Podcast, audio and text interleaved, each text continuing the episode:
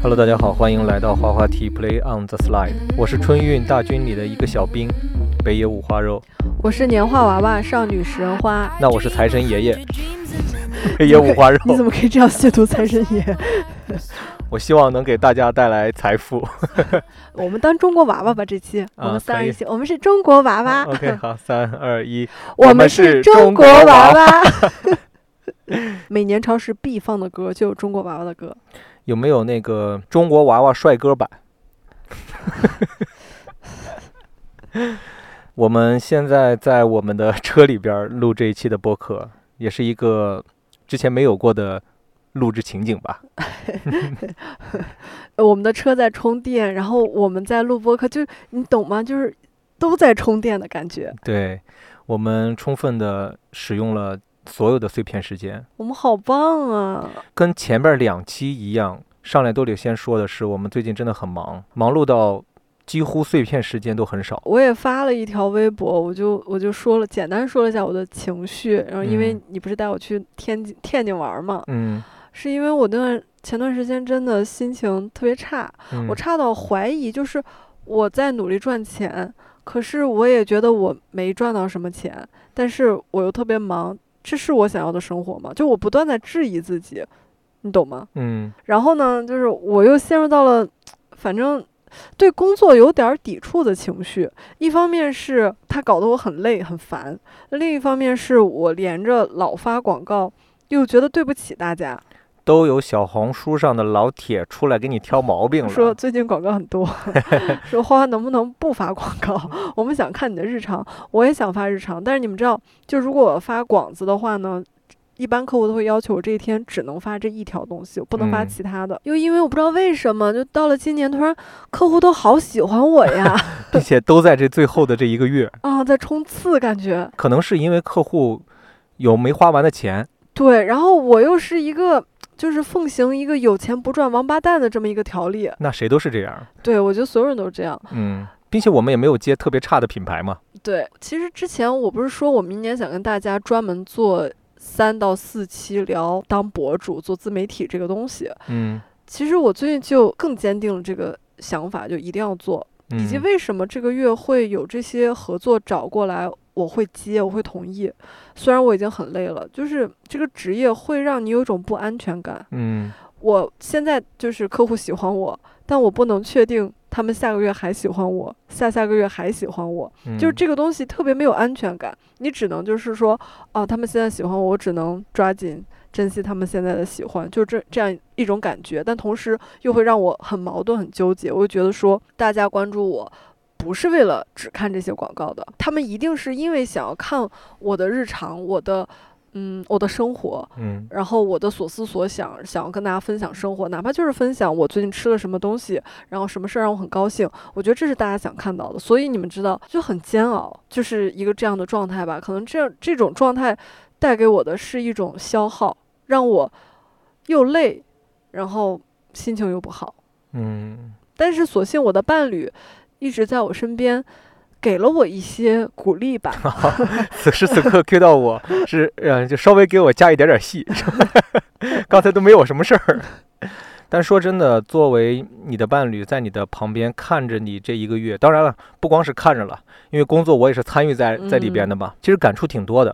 是吗？对，能想象到我们之前在微博还算那么红的时候吧，有一点红的时候，那会儿有一段时间也很忙，嗯疯狂的接广告。因为那段时也不叫疯狂的接广告，而是因为每一个广告我们需要去拍视频、去写脚本，整个这个周期会很长。你忙完这一个时候，另外下一个立刻立刻就进来了。嗯，然后这个过程中，我们还不想让网友觉得我们只是那种一个发广告的营销号，对，然后呢，我们就还要产出一些我们自己的东西，还要去拍摄我们自己的自主内容吧。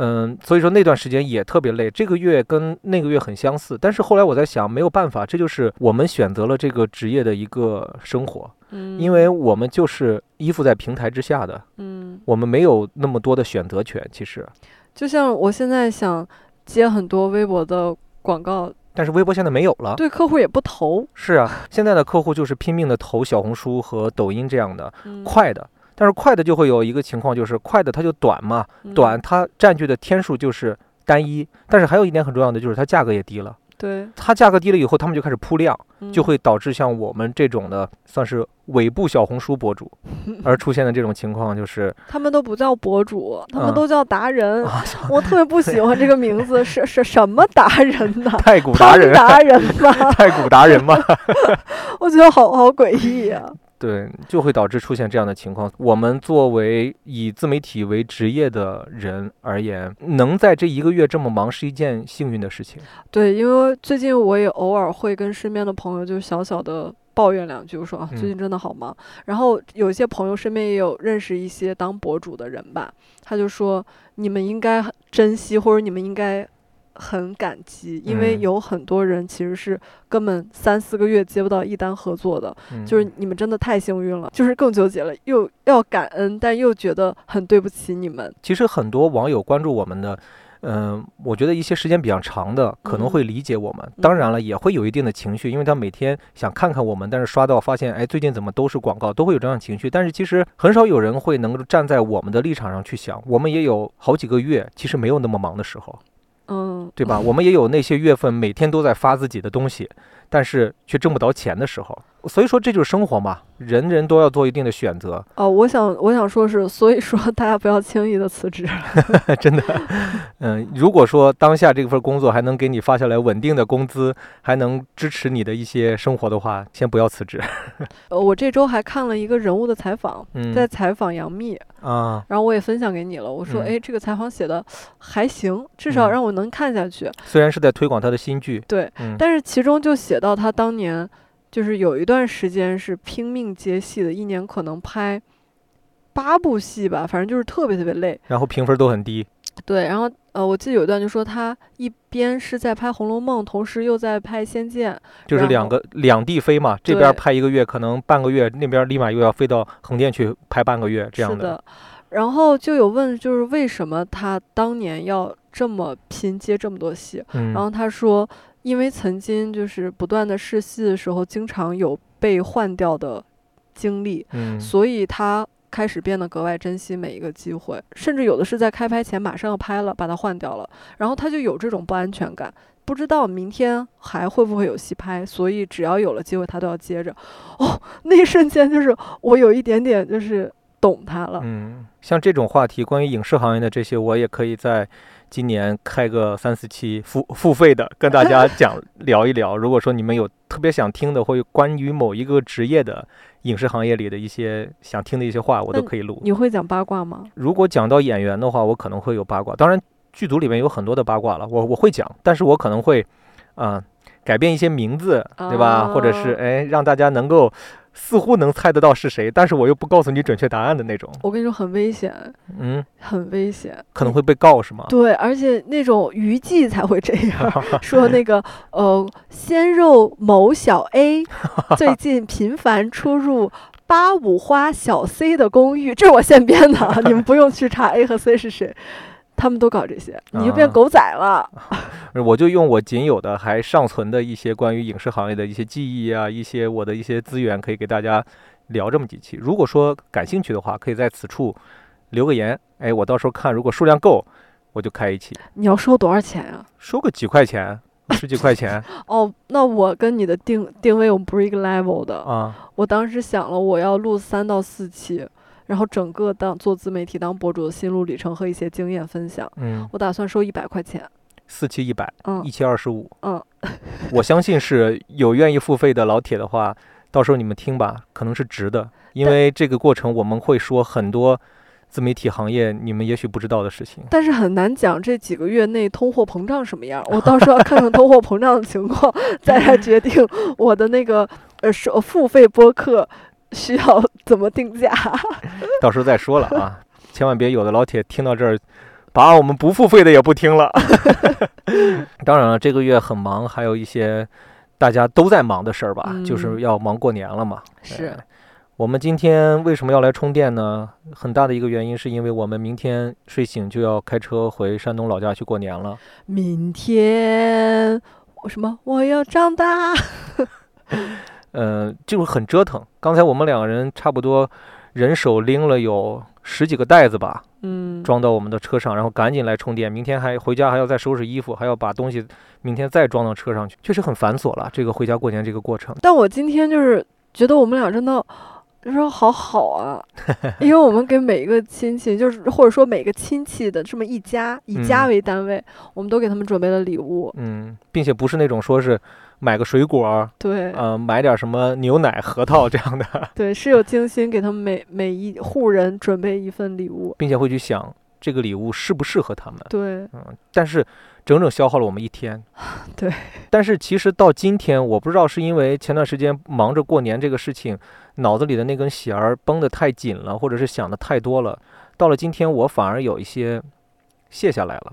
我对过年没有感觉了，突然。哦，那我想说，我就是到现在这一刻都还没有要马上回家过年的感觉。但是你记不记得前几天我其实已经有那种期待的感觉了？你有哦，发现吗？你是在期待的。啊，我已经很多很多年没有那种想过要好想回家去过年，但是这个回家去过年的这个想法出现在我脑海中的时候，我又自己开始去想，我到底要期待些什么？我发现了一点，你今天已经开始看《水浒传》了，这不是小时候过年回家电视上会播放的东西吗？关于小时候过年的记忆，我现在越来越少了。我只记得我差不多青春期左右的和上大学那个时候的那些记忆。但是我今年突然想的是，我本想早回家几天，帮父母干干活儿，帮他们擦擦窗子、真的，擦擦地。潘大哥前年就说，我今年不打算卡着三十那天再回家了，我今年想要回家帮我爸妈打扫卫生。我说，潘能这么多年了，你从来没有给爸妈打扫过一次卫生，怎么突然就这么勤快了呢？哎，在此我必须要解释一下，不是这么多年了，从来没有打扫过一次哦，卫生，就是过年你没有这个习惯，没有赶上。你明明可以早点回家呀。我们都有工作呀。但我说实话，我在上大学的时候，嗯每一个寒假，我都会一个人把家打扫一下，哦，因为我爸妈是要上班的嘛。然后我记得特别清楚，我都是每一天干一个区域的活儿，嗯然后有有时候是一整天就只打扫卫生间，嗯，那个卫生间就能把我累坏了。你把卫生间的地擦的能反光。No no no no no，就是你有时候普通做家务，就是擦擦台面啊、拖嗯拖地啊这样。但是新年的大扫除，你是要把平时日常你不会打扫的犄角旮旯全部都打扫一遍。而且我当时边打扫就是想说，希望这一年爸妈都可以拥有一个干净的卫生间，就这这种怀着这样的心情吧，嗯，我连天花板都擦了。哦，然后包括浴室那个玻璃门，因为你正常洗澡会有一些水垢嘛，我那那些全部都刷干净，我给我累的腰都直不起来了。后来我就是可能因为那一年有点太累了吧，后来在想到这件事的时候就不太想做了。我不能说我是个不孝顺的孩子，嗯，但是我确实参与这个过年大扫除的事情比较少。我不知道其他男孩会不会像我一样哈。我一般在家里边儿，唯一我爸会用得上我的时候，就是喊我去擦擦灯，因为我个儿比较高嘛。哦，我爸就说你攀登去把那个灯擦了吧。哦我说好。灯灯擦灯，对，灯灯擦灯，灯灯擦灯，嘿大河，哎，这是什么哪儿的歌《？水浒传》啊。对呀，你看过年就得看《水浒传》。然后再就是帮我爸擦玻璃、擦擦嗯窗户。哎，我跟你说很神奇，我今年特别特别想擦玻璃，因为之前潘大哥就会说，哦，我们即将过年前是不是应该把家里的玻璃都擦得亮亮的，这样就是会比较好吧？他可能就有一些什么迷信，希望财神就是可以 透过这个玻璃看见我们。能穿进来，要不然太脏了可能会碍事儿。然后我今年早早的就买好了要擦玻璃所有的工具，结果结果为啥没让我擦？就是后来开始忙了嘛，刚要开始擦就开始忙了嘛，就进入到哦这最后这个月了嘛。哦，嗯，反正那天我就特别特别想擦玻璃，要不我把这些带到你家去？就我我估计我爸妈都已经擦完了，因为他们都退休了，他们也没什么。事儿。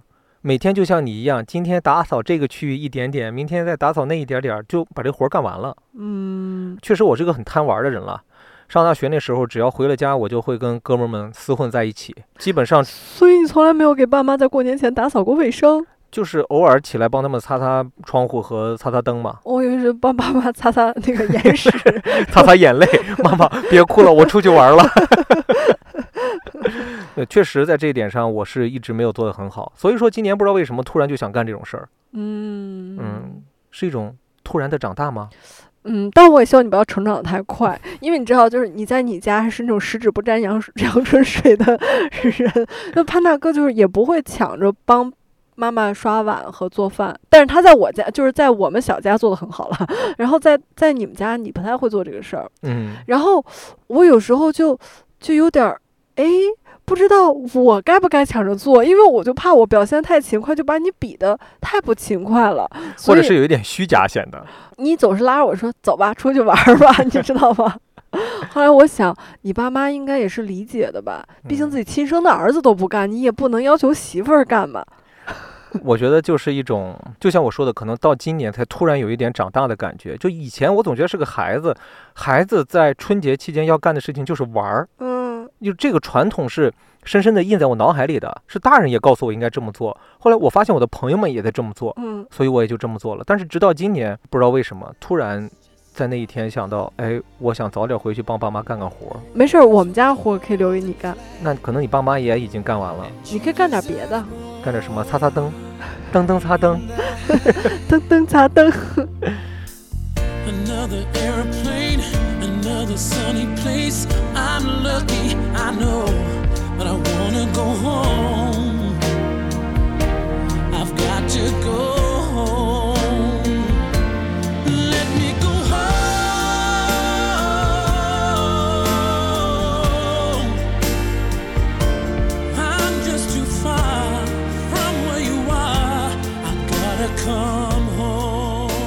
关于过年的这个准备，其实前段时间我特别想录一期播客，跟大家聊一聊买年货这个事儿的。嗯，在之前我是很多年已经没有这个想法了，但是今年你给自己买了好多年货。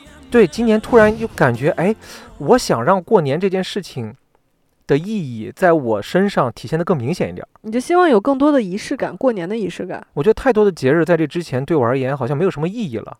如果连过年再没有意义的话，我就不知道还能干点什么了，所以今年其实我们前几天忙里偷闲，还去采购了一点点年货哦，对吧？只是一点点吗？嗯，数量上确实是不多了，但价值上还是蛮多的。我觉得特别搞笑，潘大哥像个小孩子一样，他有一有一丢丢执念，而又加上今年是他的本命年嘛，我也本命年的朋友在此处举手。然后我也觉得，就是莫名的很想要纵容他，就想要满足这个孩子的一些小小的心愿吧。嗯，我们甚至有一天还就是跟时间赛跑去给你买红色内裤。嗯，对，买了好多红色内裤，然后我说今年只准穿红色内裤，然后忙里偷闲又给他准备了好多好多红色袜子，感觉有十双吧，至少春夏秋冬反正都都买了。嗯，然后现在潘大哥每天回家换睡衣之前，我都觉得他好红啊。就是我。我现在已经完全是我们家里的红人，太红了。只穿内裤在照镜子的时候 特别开心，因为很重要一点，我不知道，也可能就像刚才我说，今年突然有一些变化那种感觉是，好像本命年对我的意义好大哦。哦，那你上一个本命年也这么重视吗？没有。对我那天在想说，是是不是年龄真的到了？有可能。然后就是有时候人吧，就是不自主的到一个岁数开始迷信。你小时候觉得。这些东西，老子才不信呢！现在就觉得，我还是尊敬一下。是的，是这样吧？对，确实是有这种感觉。就以前我觉得穿什么红内裤好丑哦，就会有这种想法。嗯，我记得我上一个本命年的时候根本没有红内裤，是吗？就正常的，平时怎么穿我就怎么穿。但是今年不知道为什么，我就特别想要一些红色的东西。哦，你你也不能说是就变成迷信了，但是确实像你说的，会有一点感觉就是。这个东西好像信一信也也无妨，也挺好的。你知道作为你的伴侣为什么支持你吗？嗯，就是我是一个特别不喜欢过任何节日的人，嗯，这个你也知道，之前跟大家分享过。然后我就觉得很无聊过节，可是我今年突然在想说，为什么我不努力的去配合一下这个节日呢？嗯，就是既然在我看来他很无聊，那我去做一些这个事情，不也是？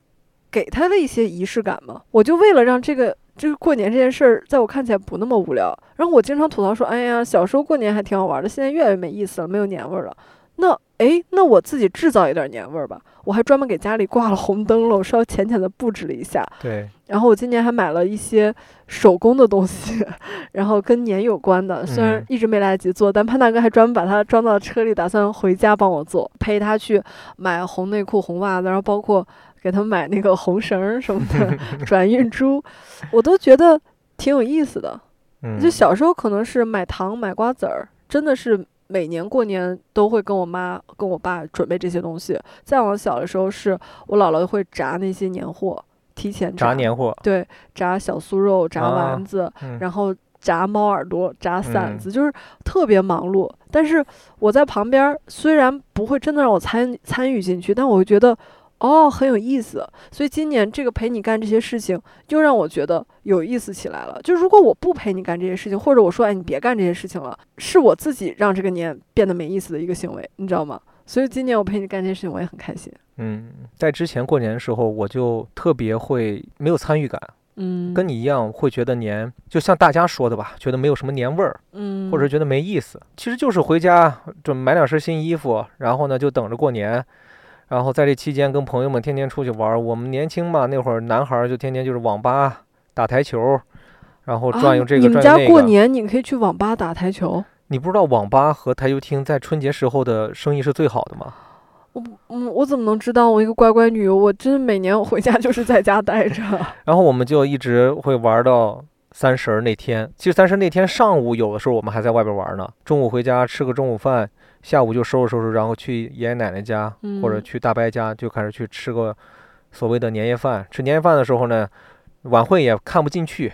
其实说白了，嗯，顶多就是在那儿玩玩手机，差不多了就回家。然后，因为我们家没有那种一起去守去怎么说呢，去守岁的那个传统。那天还说我公婆人超酷的，我觉得人太 rock and roll 了。我。跟潘大哥，哎，在你，我跟你在一起，在你家过过几个年？两个吧。就是 我爸妈到了大年三十这天，还会浅熬一下夜，好歹听到那首《难忘今宵》。对，听完之后再上床睡觉，说：“哎呀，今年这个春晚我看真没意思。”然后我们一起睡觉，然后外面听着炮声。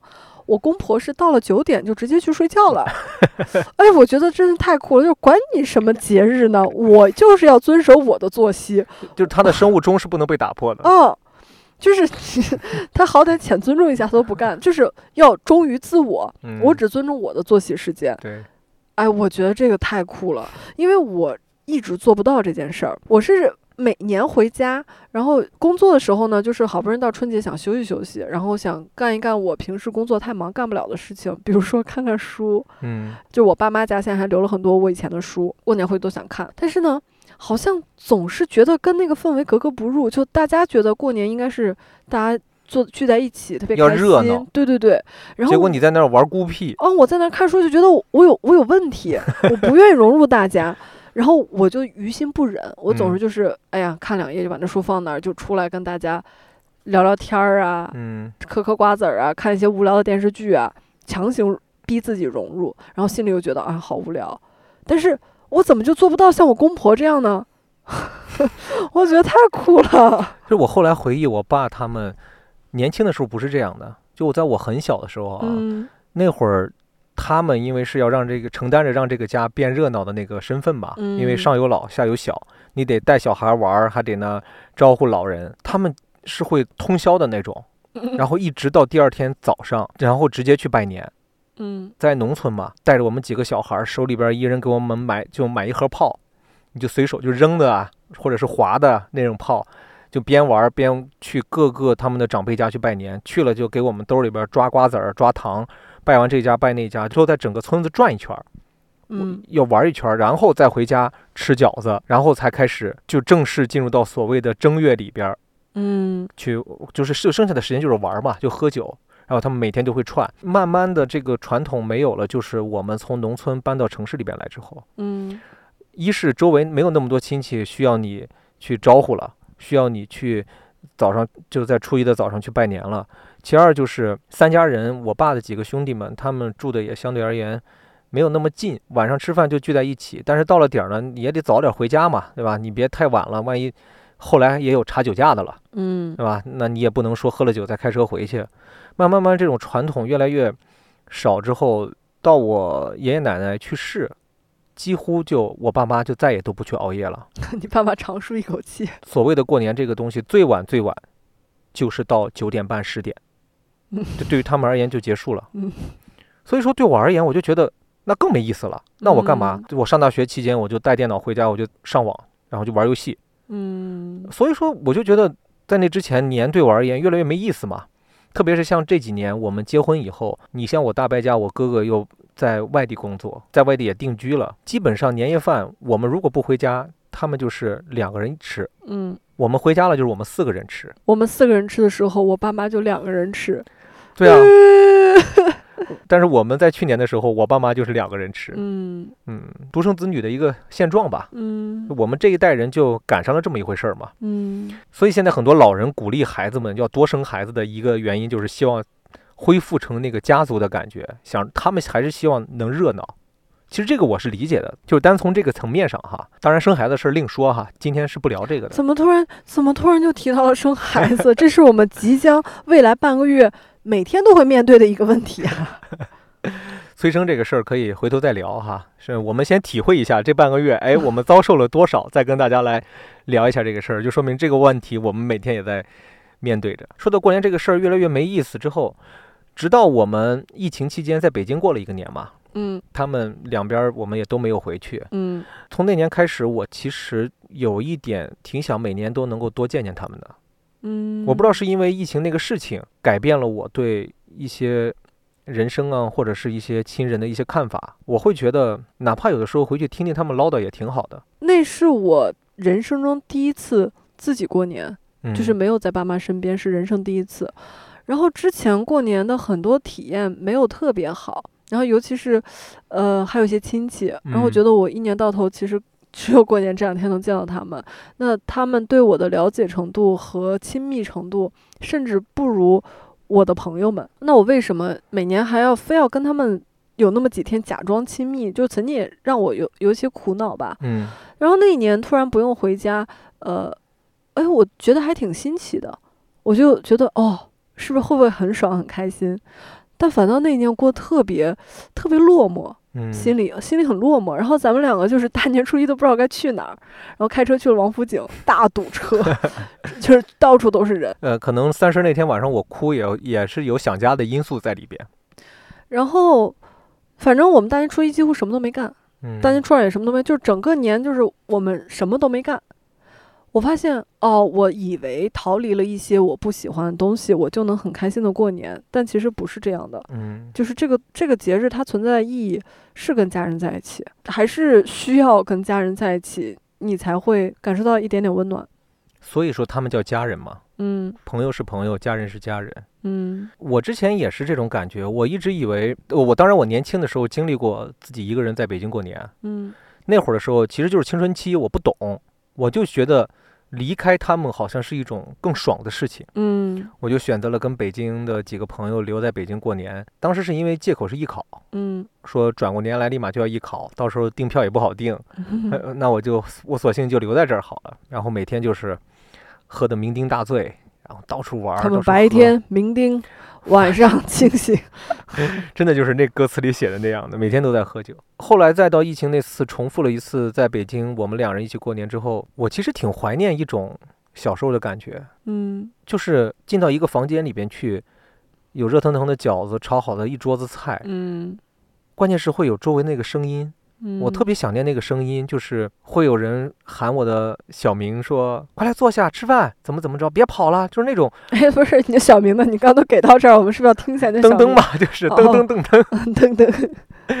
就是那种小时候的一些画面，好像在我脑海中就浮现出来了。嗯，我特别怀念那个时候的那种所谓的环境音，所以我在今年为什么会特别想回去，不是单纯想看看我老家的朋友，或者是看看我爸妈那么简单，可能真的是年纪到了吧，就开始想找回一些感觉。找回一些所谓能让自己在这个人生的岁月长河里边抓取到幸福两个字的一些时间，不然的话好像有点少。我们只是在北京忙于工作、忙于生活，呃，虽然我们两个人在一起的时候很开心，但是很多时候那种孤单是我们两个人一起的一种孤单。在这一点上，我不知道你能不能体会到我的感觉哈，就是你一个人的时候是有一种孤单的感觉吗？两个人的时候也会有，因为这两个人都感受到了孤单。嗯嗯，但是但是这种孤单，并不是因为彼此没有在身边，而是因为彼此需要其他的人了。嗯，就是需要热闹。对，有时候人是需要热闹的，嗯，但有句话不知当讲不当讲，你说吧，就是去你家，确实也不热闹。对不仅不热闹，甚至会让我觉得更孤单，因为九点多你爸妈就睡了。我那哦，no no no，我不是希望就是公婆今年为了我们改变，我觉得这个行为很酷，但我只是单从热闹来讲，就是有一个瞬间我会觉得，哦，我可能需要生十个孩子，你知道吧？有人嗑瓜子儿，有人在那打打闹闹，嗯，因为那年去我家过年吧，其实我能感受到我爸妈也是想让我们对于这个年有一定参与感的，想给嗯我们找一些事情做。其中最搞笑的是，我们那天开车到家已经是晚上八九点钟了，嗯然后随便吃了两口东西以后，我爸非要给我展示，说他给我们新买了一个陀螺，说让我们跟他一起去旁边的那个结冰的河上去抽陀螺。但是他又一想，说不行。我说怎么了？他说今年冬天比较暖和，已经没有冰了。但是我爸又非得想给我们展示，就晚上十点多了，我爸在我们客厅给我们抽陀螺。就在那一刻说，我其实是能感受到的，他嗯是想让我们对过年回家回到这个房子里边来跟他们在一起是有一些期待的。嗯就他们已经在很努力的去做了，但是无奈这个就是时代和我们之间的一些差异吧。就是我们确实那些东西会有会心一笑的感觉，嗯，但确实也参与不太进去。哦，那个瞬间我确实很开心。嗯，就说嘛，会心一笑那种感觉。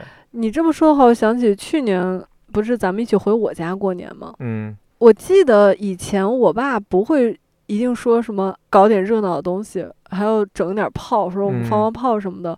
我爸以前对这也不是很有兴趣，但是去年我爸就专门准备了嗯一箱，然后晚上专门拉着我，就是一般他会觉得很冷就不去了，但他专门拉着我们去，而且我表表妹也在，我们五个人在一个野外放炮，嗯，那个画面我不知道为什么觉得特别感动。然后我其实就是父母在想尽心思让我们这次回去是值的，对，想让我们参与到了过年的这个家庭氛围中来。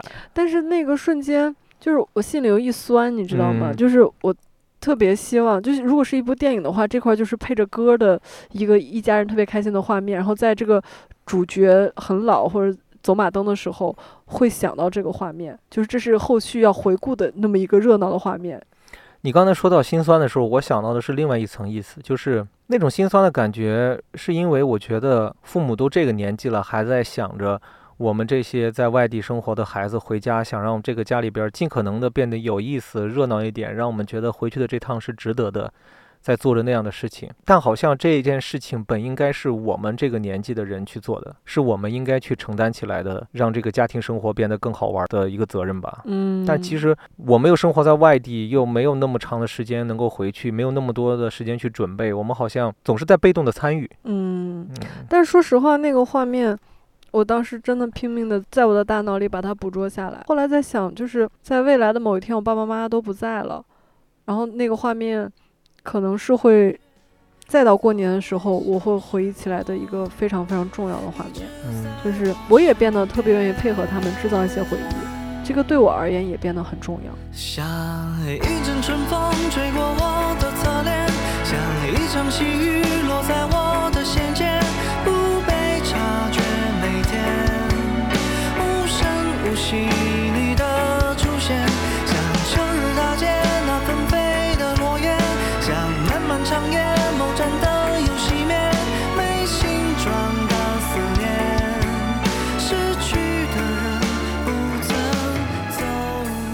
当然了，说了一些美好的、幸福的画面之后，还是要分享一些我觉得人人都会碰到的一些小烦恼。嗯。呃，我不知道有没有人，我觉得肯定有，在座的听众老爷是跟我们一样的，就是两个人一起生活在外地，嗯。呃，然后呢要去选择去某一方家过年嗯，这件事情。说真的，我们没有像 Papi 讲所谓的那么酷，嗯就是永远不去对方家过年，我只回我自己家去过年。我没有他们那么酷，但是我觉得我们挺酷的一点是，我们是非常非常能理解对方的人，并且我们的父母也是非常非常能理解我们的。嗯我们这几年过年基本上就是会，你像我们去年是去的你家，嗯，前年去的你家，嗯，然后今年再去我家，嗯，对，但是在今年再潜回一下我家，跟小石回我家去过年，那我们在正月里面就一定要再去你家，也不是我们之前就是有商有量吧，我觉得嗯。我们从来没有为这个事儿闹过任何的不愉快或吵对。架，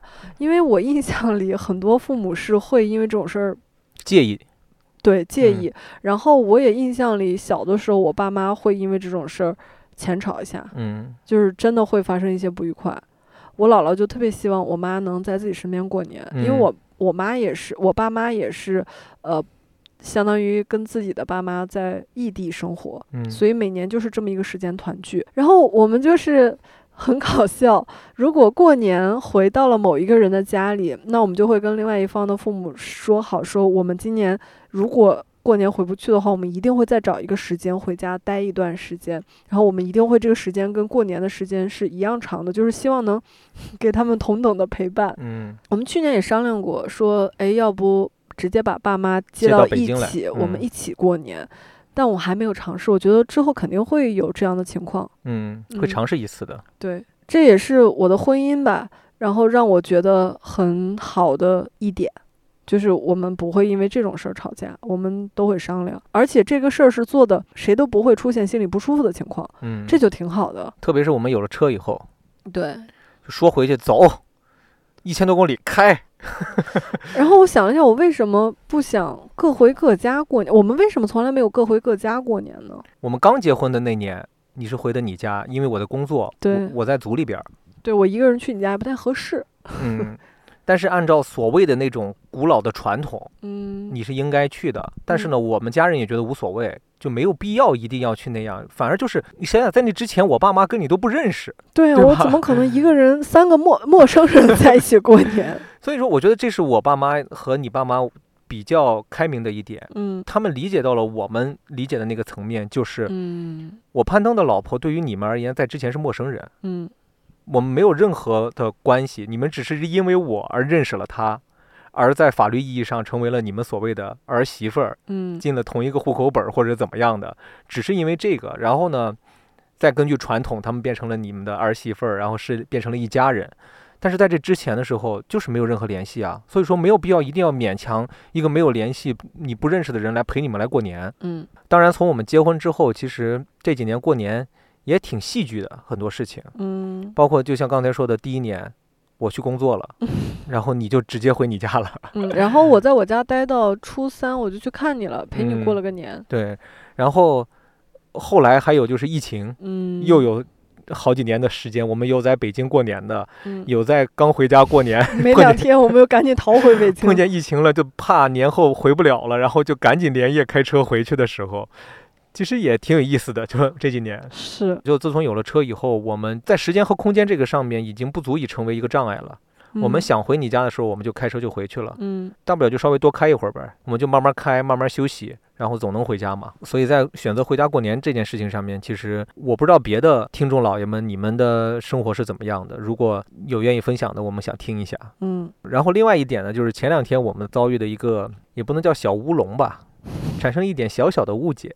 谁？我跟你吗？对，哦，就是在置办年货这个事儿上，因为我是这么一个人啊，我有好多事情想提前去做，嗯比如说。离过年还有四五天，但是这四五天我总要出门要下楼吧，我就想顺带手的把一些一定要带回家的东西提前放在车上。嗯所以说呢，那两天我就在跟小石说，哎，有一些东西我要提前带下去。然后小石说行，然后问我要带下什么去。我说，哎，要不把这件羽绒服给我爸爸。然后小石说，嗯，可以，行。然后我就装了这那个嗯没有，我没有嗯，我没有这个嗯，我都是特别爽快的说没问题，没毛病儿，老铁。然后那一趟吧，我就只带了给我爸的一件衣服，还有给我妈的两件衣服。就在这个事情上面，我们产生了一个小的误解，但是没有生气啊，哦，对，没有吵架，但是我我那个当下心里有一些小小的小小的疑惑，嗯不是，这是是有点小小的不爽。嗯，哎我想说，这个人怎怎么怎么有点自私呢？就是特别像小品里边讲的，他好像只给他父母带东西，从来没有考虑过他老丈人和丈母娘呢。有一个瞬间有这样的疑惑，但是我又很快在心里又说服了自己。并且在这一点上，也是我们家一个沟通的传统吧。嗯就是你真的心里边有这些不爽和疑惑的时候，你要说出来。嗯，我说出来了，对，然后小石就很直接的告诉我说，我说我有一些不高兴。嗯潘大哥说你怎么了？我说为什么你只考虑到了你爸妈，就是没有考虑到我该带些什么？嗯，然后潘大哥说没有啊，我一直在考虑啊。对，因为当时提前了有四五天呢，我只是顺带手着把这些东西先拿到车上去，所以说他们就刚好就出现在那儿了。我并不是说没有帮他爸妈去想，其实我一直在去想。要给所有的亲戚每个人带什么东西，其中就包括你爸妈和我爸妈。嗯只不过我爸妈那个在想的这个过程中顺理成章的，哎，一下就想出来了，选就选中了一下就想出来了。啊、然后呢，给你爸妈的想不出来给我爸妈带些什么，那你也得说，我给我爸妈带的都是咱家现有的呀，对不对？没毛病。是吧？然后呢，我们就在剩余的这几天里边，因为这个事情产生那一点点小小的误解之后呢，迅速就化解了。然后我们就说，哦，那我们应该就是把所有的这些东西都给去规划好。反正我在那一瞬间感受到一些曾经我远离的家长里短吧，就有些东西就是会莫名的让人有一些误解，嗯就是并不是说他真的做了什么，就是会有这种因为沟通而产生的一些误解。嗯因为我觉得人还是自私的，嗯，说到底是这样。对。然后，呃，我为什么没有生气？是因为我想了一下，我能理解。哪怕我没有想到你对，爸妈，哪怕你没有考虑，你只是先想到你爸妈，我也能理解，因为我也是先想到了过年要给我的爸爸妈妈带什么，嗯就是这是一件特别正常的事情。然后，所以我就觉得，哦，我我不舒服也是正常的，但是你这么做也是正常的。然后就说开就好了嘛。对，并且我们其实后续的解决是很好的，我们就着因为这个小小的误解，展开了一个给所有亲亲戚，给所有亲戚送礼的一个计划，我们就真的是认认真真的，就像今天播客最开头的时候说的那样，花了一整天的时间给他们全部都准备好了，嗯，所以其实就挺成功的嘛，并且通过这一次小小的误解，我觉得在这之后，我们再到这个时间节点的时候，会不约而同的达成这样的默契。就下次应该不会有这样的误解了。而且，其实，在准备的时候，我有一些感动，我就知道，哦，你不是真的没有想，就是你是想了的，嗯，就我能感受得到，然后觉得是我小人之心了。别别别别别，不用这样，不用这样。没有没有，我觉得有一些误解，情侣之间或者夫妻之间，我们会有惯性思维。嗯我会觉得，因为他不是你爸妈，你不会想这件事情；因为他不是你的亲人，你可能就不会考虑这个东西。是我的惯性思维，嗯，也是国产的那种婆媳剧会演的这种矛盾，你知道吗？那我会天然的就先想最坏的，嗯但是我发现哦，你不是这样，你其实想了，我就会觉得说是我是是我真的误解了你，然后就会觉得嗯，你还是蛮好的，谢谢你的夸奖，你也蛮好的。对我也蛮大方的。我是真没想到你会跟他们分享这么这么私密的事情。因为我觉得在座的听众老爷们肯定有人会有碰到过类似的一些问题，嗯那我们也碰到了，我们就分享出来，希望对他们有一定的帮助吧。我觉得，嗯，就还没走到这一步的，嗯，比如说有人已经在谈恋爱了呀，因为我经常看到有网友会在评论区或者是在一些私信里面跟我们说，马上要结婚了，但是要面对着过年，很多人心里面会有一些很忐忑的感觉。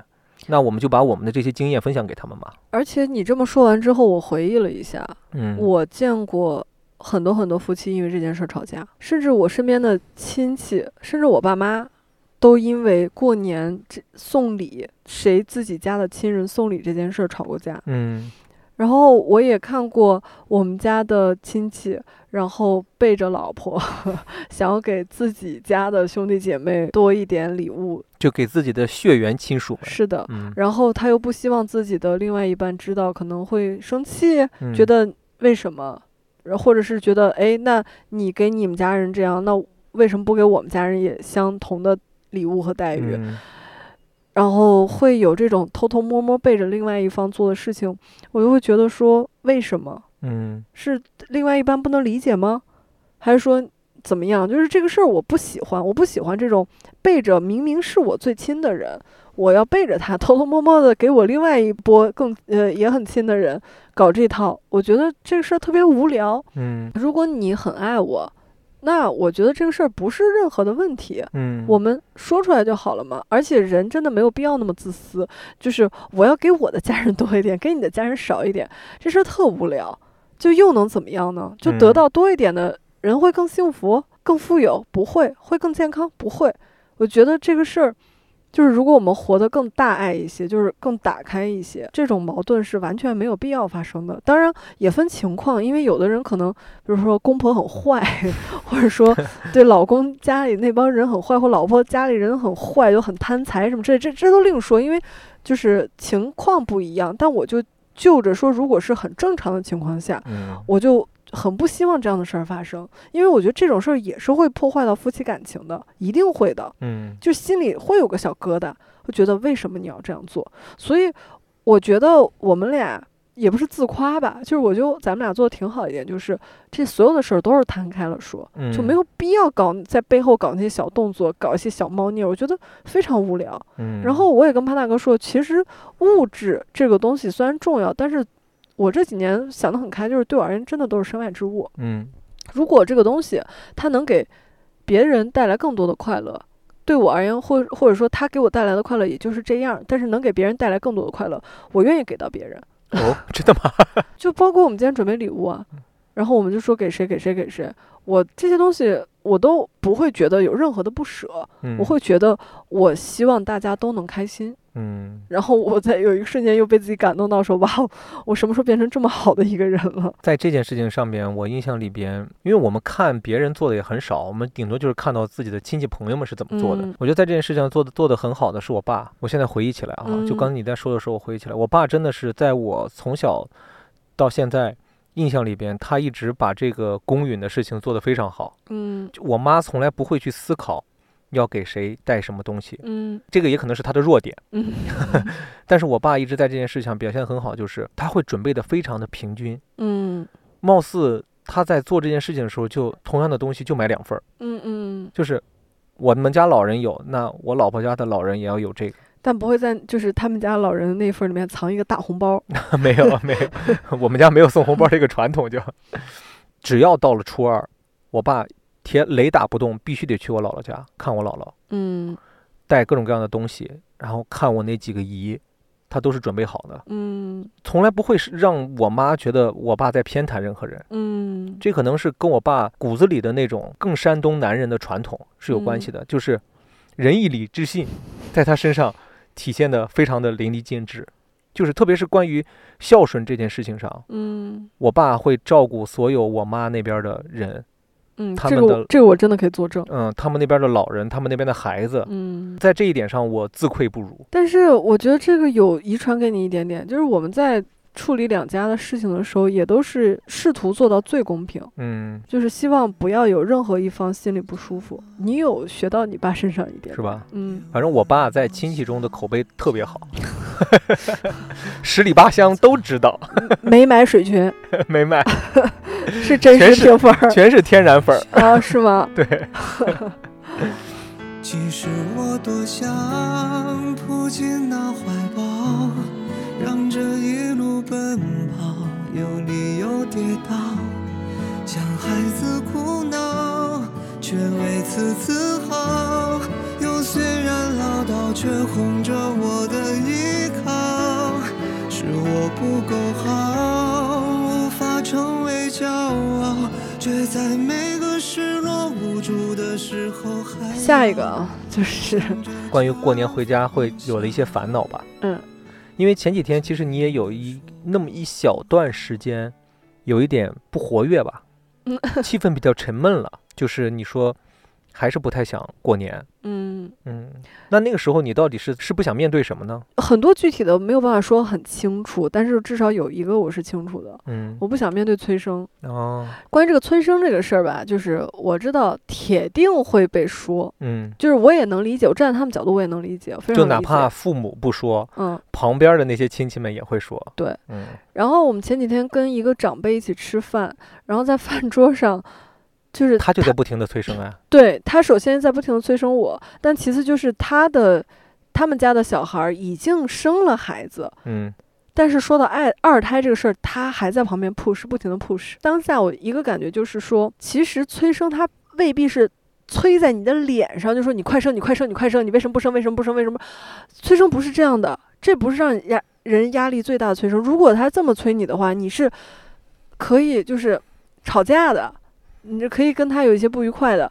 可是我们遇到的很多长辈，嗯，就是大家都是哦比较有教养的，嗯。他们不会在你脸上这么催你，会用他很多们会阴阳我们，对，就是会旁敲侧击，嗯。然后有时候会从哎小孩很可爱，哎你们俩喜欢小孩吗？就是一种无形的东西，嗯，让你无法发作，因为人家呢也没有踩在你的脸上催，但是你又知道他的话外之音是什么。嗯就这个东西是我特别不喜欢的。确实，我跟潘大哥结婚五年了，然后到了这个年份之后，我们回到家，至少回到我家，我们不生孩子这一件事情会引发很多的猜测。我爸我爸妈是会分别单独找我，跟我私下不停的强调这件事儿的，嗯，因为他们一开始还是觉得担是不是担心我生不出来，还是担心我有什么问题。就是可能就不想说直接踩在我们的脸脸上催，嗯所以就是私下把他们的亲生女儿叫过去催一催，嗯，感觉是试试看有没有效果吧。还是说，我说我想领养一个黑人小孩儿这件事儿，他们当真了。我妈说了，你只要生了自己的孩子，你就可以领养一个黑人小孩儿。我妈都说到这份儿上。后来我妈就是也是真的急了，嗯然后就是直接说出了“我不生小孩，妈妈的人生就是灰色的”这样的话。就是我也跟我妈进行了一些小小的辩论，但是嗯我又能理解他们的有一些话是非常有道理的。嗯孩子理解了，在吸收中，但是我就希望他们不要再不停的催这件事情。嗯呃，我们今年中秋节的时候有一次是回了我家的，嗯饭桌上其实我爸妈没有说什么，嗯但是我大伯催了。嗯那次我是反应有一点激烈的吧？嗯，主要是你大白催生的这个话术有一些漏洞，嗯，这个。漏洞被你抓住了。然后呢，我这个人吧，就是比较喜欢在逻辑上面找问题，就从他的逻辑上面开始跟他反驳了。然后他就觉得我在抬杠了嗯啊！但是你的逻辑确实有问题，我怎么能能叫抬杠呢？对不对？你又不是说你的逻辑非常的完美，我又想了另外一个东西出来来反对你。那次之后，我其实挺失望的，嗯我对催生这个事情变得特别失望。嗯 后来我就跟小石有在说这个事情，我说其实关于生不生这件事情，我是有在计划的，就是我们是有答案的。对我是有答案的，但是我不想公布这个答案而已。我只是你好想，坏哦！你是什么猜谜游戏主持人吗？我只是想慢慢的按照我的节奏来走，按照嗯我的计划，就这个计划快到了，我我自己心里是有数的，嗯我们就会把这件事情顺理成章的给安排好。我心里是有计划，但是你的催就让我的心情变得不好嗯，就在打乱我的计划。嗯这个是我今年可能会想回去再面对催生的时候会告诉他们的一句话：嗯，我有计划，这是你的论点了。你不要来打乱我的计划。嗯你打乱了我的计划，我会不高兴的。哦我这个人就是有点反骨，我不高兴了，我就没有计划了。哦或者是说你打乱了我的计划，我不高兴了，嗯我不高兴了，我的身体就不好嗯，我的身体不好，可能我的精子活力就不好，或者是我生出来的孩子就不好，那出了问题你要承担哦。我是本来就是想破罐子破摔，如果有人怼着我的脸来催生的话，就想说，我这一年真的太忙了，忙到根本没有空做爱。就想说，亲戚听到这个话会怎么反应？可能有的亲戚会说，那还是忙里偷闲。就是生孩子一定是要做那件事啊，嗯我不做我怎么能凭空生出来呢？但是，但我又觉得好像在大过年的饭桌上，我真的这么说出来，气氛一定会有些尴尬。我又是一个非常非常怕尴尬的人，嗯我觉得算了，我还是收敛起我的光芒，呃就是低眉顺眼的答应就好了，嗯再按照我自己的节奏走。对，我觉得你就是告诉他们啊，我们有计划了。嗯，但是如果说他们还想说，哎呀，那你的计划是什么呀？这个时候你就说这是我的个人隐私，我的计划非常的缜密，你真的要听细节吗？我们打算在 嗯、某时某刻某分，以什么什么样的情况，在什么什么样的场合，怎么怎么做，你都想知道吗？但是我你记得那天我在路上突然跟你说了一件事儿，嗯我觉得催婚比催生要混蛋的多。嗯，就是催生，就好歹说是我们两人已经是夫妻了。哎，就是你们做一件事情，哎，嗯它就能开花结果。嗯但是催婚就可能是我是一个人单身，嗯你们在逼我立刻结婚，嗯就这个事儿真的很混蛋。我也希望能遇到一个很合适的人啊，嗯我也想要谈恋爱啊，但现在我就是没遇到，你让我跟谁结婚呢？我就觉得就是催婚这件事儿特别的不负责任。对，然后我就想一想，我又跟潘大哥说，我觉得我们就是要经历的催生，就是也还好，嗯，就总比催婚这件事情要没那么可怕。就至少催催生这一件事情，我们两人能掌控得了。对生不生这件事我们能掌控得了。嗯，但是催婚这件事情，就是结婚这个事儿吧，很多东西好像一个人也完不成。对，就是我也着真急啊，我也我也想帮爸爸妈妈你们完成这个愿望，但是女儿我现在就是找不到，我难道随便在大街上跟一个男的结婚吗？你们放心吗？就这个事儿，我觉得是有点不负责任。嗯嗯就是遇到一个可以结婚的另一半，我觉得是这个世界上，嗯，可以跟研究宇宙大爆炸划等号的，因为它真的很难，它有太多的不确定性了。嗯不知道我刚刚这个小小的观点，给如果过年会面对催婚的你们而言，有没有提供一些思路？就是嗯有理有据的告诉他结婚有多难，嗯就尤其是如果你单身的话，结婚真的很难。我想再问你一个事情，嗯，你有就是给红包的烦恼吗？以前没有，上一次回我家的时候有了，你发现吗？对，因为我的哥们儿们都有小孩儿了。对，之前我还小的时候，嗯在我们这个家族里边儿，其实不算是给红包，嗯，而是交换。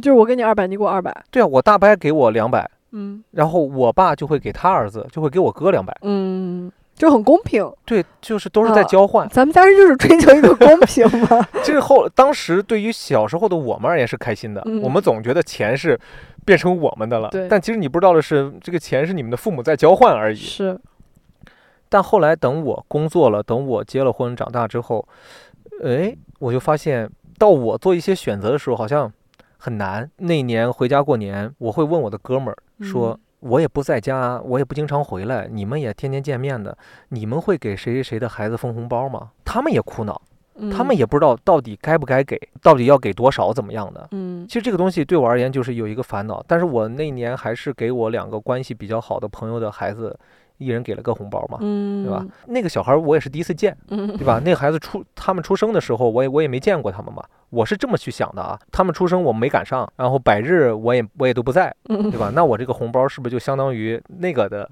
啊，就你就心里就舒服了一些。啊？对对对对对，我吧是就是有一些亲戚，我这他这三百六十一年三百六十五天也不会给我发信息，嗯这小孩儿我也不认识。嗯，但是过了年，我凭什么要给一个我不认识的小孩儿？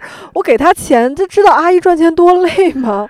前面前面阿姨就说了，这这一个月可把阿姨累坏了，莫名其妙给一不认识小孩儿给的钱，我凭什么呀？就碰到有一些小孩儿，他们的家长会。快跟叔叔阿姨说说过年好，啊快给对对叔叔阿姨来拜年。就是等着就是这个时候，我当然我是那种会理直气壮的，就是他如果跟我说过年好，我也嗯会还一句过年好。那他就说了一句话嘛，那我就还他一句话好了。嗯，如果他要给我磕个头，我当然也不能给他去磕个头，我可以去摸摸他的头。就是这种情况下，我倒也不是说不舍得那个红包的钱、哦，嗯我就是不舍得那个红包的钱。嗯，我我想给我爱的人，我嗯在乎的人，我不想给一个我完全不熟的人。或者是说，我想把这个我给出去的红包或者是压岁钱的这个钱变得有价值。哦，吓我一跳！我以为说你要看到效果，说小孩儿，我给你二百块钱，你明年必须要在这儿跟我说流利的法语。这二百块钱是 让你去学法语的钱，让我看到我的钱花的有效果。哎，你说这个，我突然觉得，以后如果说我们发现每年回去都要给小孩压岁钱，嗯这个事情已经成定局了嗯，我就把压岁钱变成学习软件的储值卡。哦，你好聪明啊！嗯，现在你还用不上，是不是？哎嗯，两年以后你就能用得上了呀，存进去两百。你 你会给他那个滴滴出行的储值卡吗？不不不，就给他们什么，就就像上次多邻国，对对对，像多邻国，你嗯学英语的软件嗯，学语文的软件，学习的软件，但凡是能付费的，叔叔回去研究研究，给你们买点储值卡。是不是好坏啊？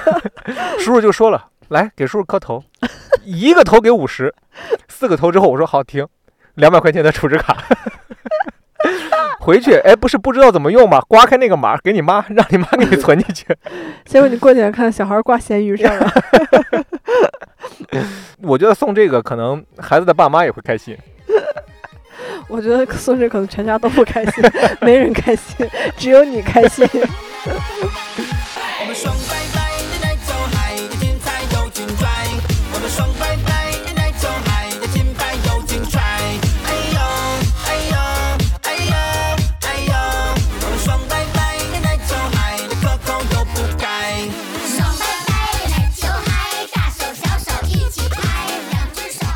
但其实这几年，我觉得我身边的还好，可能也是因为我们的家族变得没有以前那么庞大了嘛，对吧？变得比较小，我们过年总是那么几个人在一起，就不太会碰见那样的一些烦恼。我其实特别讨厌的是那种小孩过来找你要红包的，我也是，我刚想说，我不知道为什么他们的父母会给他们传输那么一个观点，就是你去给那个叔叔磕头，嗯或者是给他拜年，问他要红包，是的，我凭什么要给你红包？而且还要学会那句什么“红包拿来”，就是这对对对种话，我就我就很生气的。这不就是在要钱吗？嗯，而且我还遇见过小孩拿了红包之后特别高兴给他妈妈，嗯，就就意思他帮妈妈赚钱了。对，还有的，关键是还有更可恶的是什么？小孩会打开看一看，会看里边是多少钱，嗯然后你红包小了他还嫌弃。啊，因为之前我们有一次，我不知道你还记不记得，在一个朋友家嗯。过完年一起吃饭，结果他孩子出来了要红包，给我们嗯拜年，我们都给他准备了。其实。嗯。我们几个哥们儿其实准备的钱是一样多的，嗯。但是潘叔叔吧家里没有合适红包了，就找了个小红包，嗯。但是钱是一样多的，我那个还厚呢，看着。嗯，结果小孩收到那个红包之后，说还说了一句：“这红包好小呀。”他不是说这个红包的大小小他是感觉大了好像里边钱就多，他是给我这么一个意思。啊，但是他妈旁边就打圆场，立马拍了一下他屁股嗯，：“这红包哪儿小了？小红包多好呀！” 好尴尬。然后我当时巨尴尬，我就觉得为什么要教孩子去讨红包？孩子最需要的不应该是长辈的教导和祝福吗？你以后就要培养你的孩子过来说“叔叔过年好”，然后叔叔送给你一句祝福就可以了。当然，我小时候也是期待大人给我红包的，那肯定啊我也从来没有考虑过这个大人跟我爸妈的关系怎么样。因为小时候你自己挣不着钱嘛，你嗯所有获取钱的渠道不都是问人要吗？有的爸妈一管你，你就不想，就是你就觉得，哎呀，爸妈给我这么少钱。但是过年是一个最好的机会，你觉得这个钱是成为了自己的钱。是，可能我为什么会有这种感觉，是因为我们家断红包这个习惯断得很早。嗯，我们家好像只要是上了高中就不给了，嗯，所以说我基本上初三拿的是最后一次红包。哦，那真的很早哎。对，我们家的大人也是秉承着这个习惯，后边就不交换了。因为我知道很多地方是什么女孩就知道嫁出去才不给了，或者是有的地方是要上了大学找了工作才不给了。我获得不到红包之后，我就会去反思这个事情。我在之前我张口去要的那些红包，将来别的小孩来管我要红包，我是一种什么心情？嗯，所以以后叔叔就要么就送储值卡，要么就给祝福。这储值卡真好损啊！如果小孩跑过来再跟我说说叔叔不不不，，我觉得我觉得你可以学学那个一些 app，、嗯像你最近玩的什么支付宝、淘宝啊什么的，嗯让他们做任务，就磕个头说现在有六毛钱了，再攒几个头。我就说 叔叔外号啊叫拼多多，把你们小朋友都拉起来，每人帮我砍一刀。你们什么时候砍出来这个，叔叔给你们红包。然后你说那个在叔叔这儿凑够一万块钱才能提现。对还差一点儿，还差一点儿。哎，我今年发现身边有好几个朋友嗯。是把爸妈接到北京来过年的。我那天还跟你说，我说我好佩服他们，我觉得很厉害，因为我会考虑很多，嗯。我会觉得过年对爸爸妈妈而言也是有某种意义在的，嗯，他们也是要跟自己的兄弟姐妹小小团圆一下，包括我爸也是这样嘛，就是我叔他们也常年没有在一起玩儿，嗯。好不容易也是个机会，兄弟几个可以聚在一起吃个饭。嗯，然后我爸他们家有个传统，就是每年在过年前，就是整个大家族虽然老人不在了，但是几个兄弟姐妹们还是要在一起吃一顿饭的。嗯我会觉得，我想要把他们接过来，是不是我太自私了？就我也要考虑爸妈，嗯，这个东西年这个事儿对他们而言。也有他们的意义，然后我就也挺佩服，就是那些朋友，他们能把爸妈接来过年。然后那天跟你说，我说在老家的话，他们好歹还有些事儿做，就初几了，什么跟该该跟什么样的家人见面，然后初几了，是不是该跟朋友们聚会，就也有他们的节奏。但是我们把他接过来，他们有什么事儿干呢？这个问题我有认真的思考过，嗯我觉得他们有事儿干。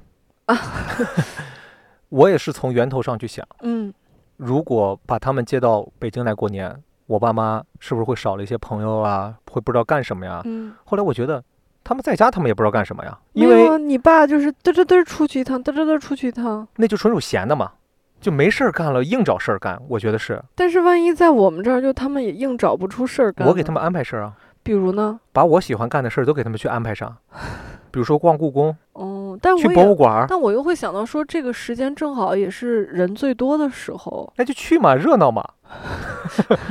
我不怕的，我现在我觉得无所谓。现在这个事情对我而言就是挺好的。来了，我们就去那些我们喜欢反复去的地方，正好我们也想去了，那我们就去看看呗。因为我在想，特别是从微信啊什么的普及了以后，嗯以前拜年我爸是要真的是要走出去的，嗯但现在越来越少了。他现嗯在就是打打电话、发发微信、打打视频。这两年每年都还跟我去抱怨说：“哎，现在微信都懒得发了，电话都懒得打了，好像每年来来回回就那几句话跟那几个人。”嗯就像你刚才说的，什么他也需要跟他的兄弟们去团聚。但我一想，我爸跟我叔，包括我大伯，他们生活在同一个城市，嗯他们想见面随时都能见面。就我知道的，我爸生日的时候，他们还聚在一起吃饭呢，也不差过年非得聚在一起了嘛。特别嗯是经历了我在外地工作，有没有回家过年的这个情况，还有就是他们他跟我妈两个人一起去过年的这个情况之后，我就越来越觉得他们在不在家里过年，一定是有办法克服的。我只是单纯站在一个比较孝顺的儿女的角度，就很害怕，就是一些东西打乱了他们自己的节奏和安排。但是我刚刚又一想，就是如果我们有了孩子，一定会有一些，他们的节奏就是我们的孩子，对就他们自愿的。对孩子在哪儿，他们就想去哪儿过年。你看吧，肯定是这样的，跑不了。并且今年还有很神奇的，就是前段时间我给我爸妈打了一次电话，嗯，我爸妈竟然会说：“你们回不回来过年都无所谓。”我跟你妈开始研究去海南过年了。他们在视频，我不知道是在抖音上刷到的，还是在哪儿看到了，说现在有那种海南的类似于像农家乐一样的那种地方，嗯对于他们老人而言很便宜嗯，三五千块钱一个月，管吃管住，就还给你提供饭。如果不是国家打进了缅北，我都会担心 是不是诈骗呢。对，后来我还专门去搜了一下，好像有好多这样的，其实就是一个小院儿里边儿自己的农家乐，然后呢有好几间房，嗯。几家人你就可以两家人，你比如说你们两家人哈，两个屋，然后你们就这么住，每嗯天起来早饭有人管，中午饭有人管，晚饭有人管，你们就出去遛弯儿，你们想自己做饭就去，然后就去买菜，你们那不想做就吃我们做的，就是换了一个地方生活。嗯。我爸说他觉得那样挺好的，说海南那边确实也暖和，嗯，他们也想去，觉得这就是我刚才说的，我爸想明白了一点，嗯。他在那个城市没有什么不可替代的事情，嗯。就是一定要他在春节这个时候做的了，因为嗯。之前最大的不可能去替代的就是我爷爷奶奶，嗯，但我爷爷奶奶现在没有了以后。真的没有什么了，他那些朋友平时要见面你们就见了呀，要喝酒他们就喝了呀，要玩就玩了，所以说真的没有什么一定那不能的了。我对我爸今年能够提出来明年想去海南待着，他甚至都不是过年哦，他想的是拿出三五个月来在那边生活，我觉得挺好的。我觉得他们到了这个年纪，虽然稍微有一点晚想到这个事情，但是也不是很晚，他们也可以去这么做。嗯因为我们去海南的时候，我们就看到了很多中老年人在那边生活，他们就是图了一个暖和嘛，嗯待着舒服。包括我们其实也有计划，我们去年其实就有计划过，本来想说把两边的父母接到一起过年，想去海南也好，想去哪儿。对，但去年有点特殊，去年太晚了，我们定的时候，就是刚刚放开，嗯，然后大家都憋坏了，那些地方就都很抢手。对我搜了一下，能够供我们三家人住的一个，怎么着也得是三居室吧，嗯，条件稍微好一点的，一个月要三万多块钱，反正就有点没必要。比在北京租房子都要贵了。而且其实我当时有个最大的担心，就是怕他们因为就是病毒嗯，在路上啊什么的有一些影响，不太好，所以我当时就觉得算了吧，还是我们来跑吧，别折腾他们了。嗯，但其实我觉得以后这样的机会肯定是有的，嗯可以慢慢规划规划。我觉得，如果说有别的听众老爷对过年这件事情回家呀有一些烦恼的，其实可以试着一起出去旅行过年，或者嗯是什么的，因为这个这个旅行过年这个事情其实已经很多年前就有了，嗯，很多人人家都已经这么在做了。那我突然想起我小的时候，嗯。我爸妈带我去海南，就是在过年的时候，嗯，我姥姥好生气啊，她不能理解，她就觉得这么重要一个节日，你你们怎么可以不回家，嗯然后怎么可以去海南玩儿？就是为什么不回家过年呢？就是他真的好特别生气。嗯就我们玩完回来，就大年初四、初五还是怎么样的样子，他还在生气。但是所以你看，其实在这之前不可替代的一点就是老人，我们甚至给我姥姥带了芒果和椰子，哎，他都还是很生气。嗯，他因为当时我们回来之后拍了一张全家福，就是一起坐在餐桌那儿，就大家都坐着，前面摆满了热带水果，但我姥姥还是看起来很生气的样子。然后我现在就是刚刚你聊完这些，我就突然觉得，呃，时代在变，爸妈嗯也在变，对，很可能再过十年，过年是另外一个方法了，嗯另外一种形式。所以，嗯，不知道为什么，就是我从今年开始，作为一个很讨厌节日和过年的人，没有那么害怕和讨厌了。嗯，我觉得挺好的，就是人类在冬天或者在春即将春天来临的时候，创造一个这样全家人聚在一起的一个机会，我能理解，嗯嗯，很开心。就现在，就是从质疑到理解到成为，我已经做到了，质疑春节，理解春节，嗯，成为春节。对，很开心。那最后呢，要说一点，就是我不太能够确定我们这一期播客发布的时间你最后才说，啊，对，呃，就当个小彩蛋吧。可能你们听到这一期播客的时候，马上要年，过完了，不是马上要过年了。那我嗯呢，就提前跟大家拜个年，祝大家新春快乐，阖家欢乐。嗯，对，呃，如果你们听到这个呢是年后，哎，那我就给大家拜个晚年，希望大家新春快乐，阖家团圆。对，因为我们最近确实不知道什么时候能把这一支播客剪出来很困，我现在要睡着了。，always busy。好吧，那我们这一期的滑滑梯 Play on the Slide 就到这里了。有钱的听众老爷捧个钱场，点个赞赏；没钱的帮我们点个小心心，评论一下，转发一下。我是在此还是要衷心的祝大家新春快乐，新年愿望都能成真的北野五花肉。我是我是什么来着？我们是刚才是中国娃娃组合！我中国娃娃一号，在此祝大家所有的心愿都可以实现。哎呦，这不是我刚录过的，吗我刚我刚刚原话一模一样的话。不好意思，中国娃娃一号脑子记忆力不太好。我祝大家，我祝大家新年好，我们龙年再见。拜拜。拜拜哈，恭喜你哈，恭喜你发财哟哎，恭喜你哈，恭喜你发财哟哎，恭喜你哈，恭喜你发财哟哎，恭喜你哈，红包交出来哟哎，恭喜恭喜恭喜哈，恭喜你发财哈，恭喜恭喜恭喜哈，恭喜你发财哈，恭喜你哈，恭喜你发财哟哎，恭喜你哈，红包交出来哟哎。She got me chasing, she really got me chasing. I can make you freezing cause I'm fucking living.